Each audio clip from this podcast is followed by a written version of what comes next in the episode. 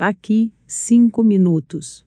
Judy Mikovits é americana, foi uma das mais bem-sucedidas cientistas da sua época, anos 80 e 90, e deu uma entrevista polêmica num documentário postado este mês intitulado Documentário Pandemia. Agenda escondida por trás do Covid-19. Ela também lançou o livro Praga da Corrupção Restaurando a Fé na Promessa da Ciência. No momento desta postagem, é um best-seller na Amazon, mas não tem versão em português ainda. Eis a seguir um resumo dos pontos mostrados no documentário. Ela trabalhou nos anos 80 para o Dr. Anton Fauci. O Dr. Fauci é diretor do NIAID, Instituto Nacional de Doenças Infecciosas e Alergias, desde 1984, instituto que forma, junto com outros 27, o NHI, ou Institutos Nacionais de Saúde, e esta associação é uma das agências do HHS, o Departamento Americano de Saúde e Serviços Humanos, equivalente ao nosso Ministério da Saúde. A missão do Instituto é o de conduzir pesquisas básicas e aplicadas para melhor entender, tratar e prevenir doenças infecciosas, imunológicas e alérgicas. O Dr. Fauci foi um dos eleitos pelo governo Trump para tocar a força-tarefa da Casa Branca contra o coronavírus, hoje composto de quase 30 pessoas a eleição do Dr. Fauci, e a maneira polêmica, como ele vem conduzindo os trabalhos, similar à maneira, como ele conduzia o trabalho de alerta e tratamento do HIV, quando a doutora Mikovits trabalhava com ele, a encorajou a expor as segundas intenções por trás das posições atuais do Dr. Fauci em relação ao Covid-19. Em 1981, quando Luc Montagnier descobriu o HIV, a doutora Micovis fazia parte do mesmo time de pesquisadores, e ela conta que o Dr. Fauci chegou a ela e pediu uma cópia do artigo sobre a descoberta. Ela se negou a entregar dizendo ser confidencial e que ele deveria pedir diretamente ao líder do time de pesquisadores. Ela conta que ele foi grosso com ela e a ameaçou de ser demitida. Eventualmente, através de muita pressão, e por outros meios, ele conseguiu o artigo algumas semanas depois. Uma vez de posse do artigo, o Dr. Fauci o impediu de ser publicado por vários meses, até que o Dr. Montagnier resolveu publicá-lo de modo independente, mais ou menos dois anos adiante, uma espera que resultou no alastramento mundial do HIV, infectando e matando milhões de pessoas. A ideia por trás de segurar a publicação do artigo pelo Dr. Fauci pode estar relacionada ao Ato Bayh-Dole, aprovado em 1980, que permite que instituições mantidas com fundos do governo possam exigir patentes sobre suas descobertas, o que levaria tais instituições a barganhar fundos em troca do uso da patente por empresas privadas, e a intenção do Dr. Fauci pode ter sido esta, a de esperar mais pessoas serem infectadas, a fim de poder negociar fundos mais altos. Desde a aprovação do Ato Bayh-Dole, os pedidos de patentes por parte de instituições públicas cresceu mais de cinco vezes, e o que pode ser interpretado como um estímulo à pesquisa, já que agora, mais do que nunca, uma descoberta pode levar uma pessoa ao status de celebridade. Isto também pode ter levado pesquisadores e instituições a serem selvagemente competidas por grandes corporações que querem ter a exclusividade de uso de um possível remédio ou substância. Diante disto, é inevitável que haja os intermediadores, para que uma negociação não caia no conhecimento da população ou do governo, e seria e onde pessoas, como o Dr. Fauci atuariam. A doutora Mikovits faz um apelo no documentário para que o governo Trump reverta o ato Bayh-Dole, para que qualquer descoberta feita por uma instituição pública ou público-privada seja automaticamente de domínio público, dando a chance imediata de inúmeras empresas competirem e assim uma medicação tornar-se disponível rapidamente e seu preço também baixar rapidamente devido à larga escala de produção. Observação do aqui, 5 minutos. É possível que o apoio ao ato B Dole, se olharmos sem malícia, tenha sido por os Estados Unidos ter visto nisto a possibilidade de dar às empresas americanas vantagem na indústria de medicamento, ou a intenção era de turbinar a indústria privada de qualquer parte do mundo, acreditando inocentemente que as instituições de pesquisas, ou os pesquisadores, fariam de tudo para disponibilizar a patente para o uso, sem que sofressem do mal da corrupção diante de várias gigantes competindo uma com a outra, para ver quem oferece mais, a instituição ao pesquisador, Continuando, a doutora Mikovic cita Bill Gates como o maior exemplo do resultado nefasto do ato Bay, Dole. De especialista em computação e dono de uma das maiores empresas de informática do mundo, ele tem uma obsessão pela vacinação mundial. Ele fez campanhas por vacinação antes, e voltou aos holofotes novamente ao promover que uma vacina mundial e preventiva é a saída global e correta da pandemia.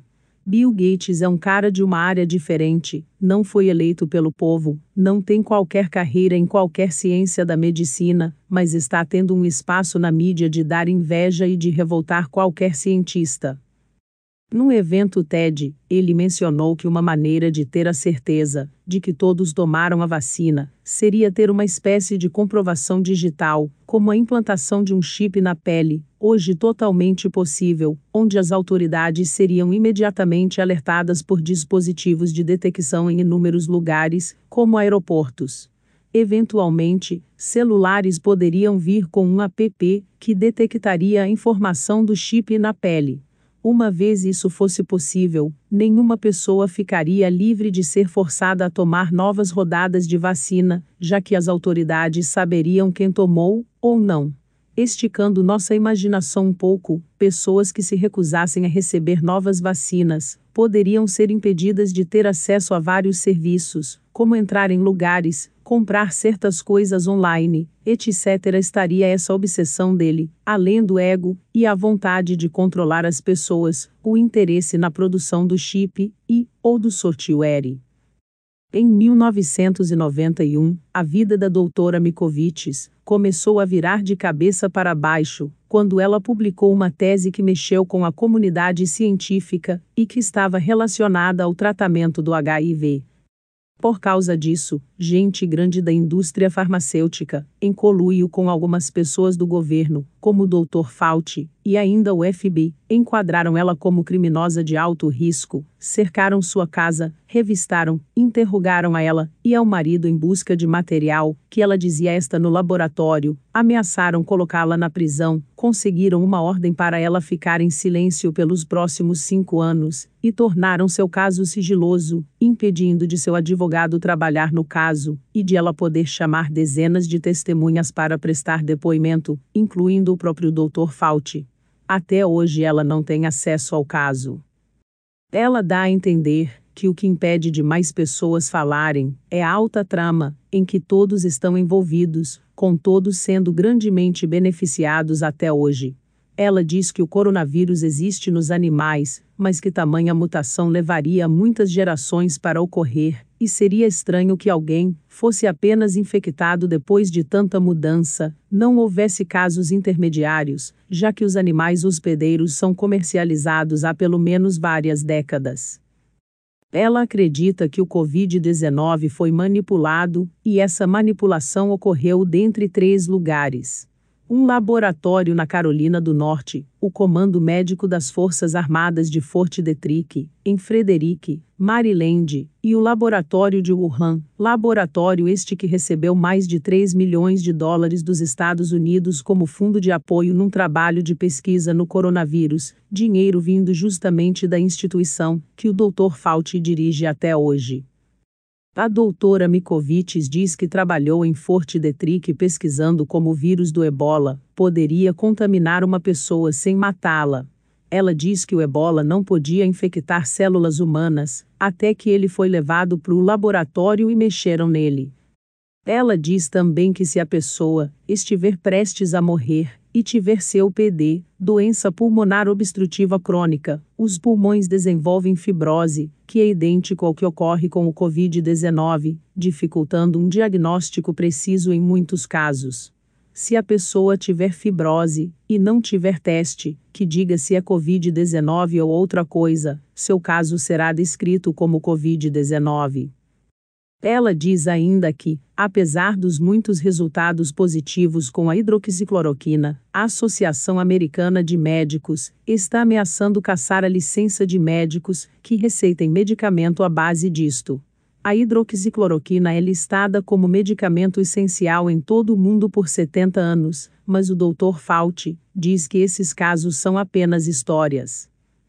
Segundo a doutora Mikovics, é possível proteger mil pessoas por sete dias, duas doses por dia, com um gasto de apenas 600 dólares, mas a agenda escondidamente promovida é a de manter seu uso restrito, fora do alcance da população, para que mais pessoas sejam infectadas e assim fiquem mais propensas a aceitarem uma grande medicação ou vacina, que exija um trabalho de alta demanda e que seja caro.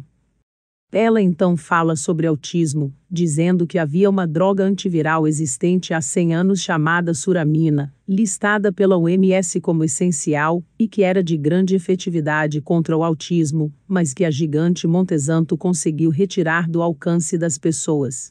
A ideia é a mesma dificultar o uso desse medicamento, não permitir sua popularização com uma demanda rápida de atender, até que muita gente fique doente e uma vacina, a custo alto, possa ser vendida em larga escala devido à demanda alta demais. Segundo ela, a vacina contra a influenza pode aumentar as chances de alguém pegar o coronavírus, não o Covid-19, citando dados das Forças Armadas dos Estados Unidos, que constatou essa relação. Ela diz que o coronavírus está nos animais, então, se você já tomou uma vacina contra a influenza, você teve a injeção do coronavírus. Você pode ter acesso ao documentário, em inglês, através do link aqui. Aqui, 5 minutos.